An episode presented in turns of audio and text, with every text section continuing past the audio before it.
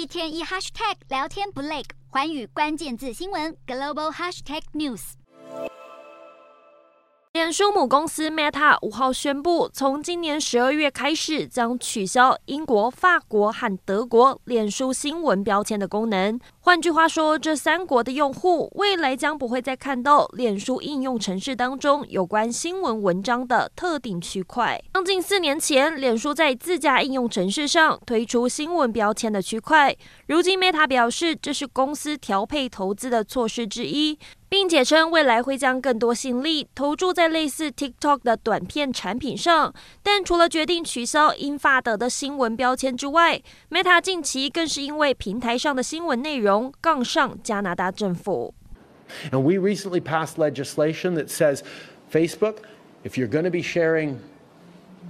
news or work done by Canadian journalists or local news, you have to make sure they're compensated for it fairly.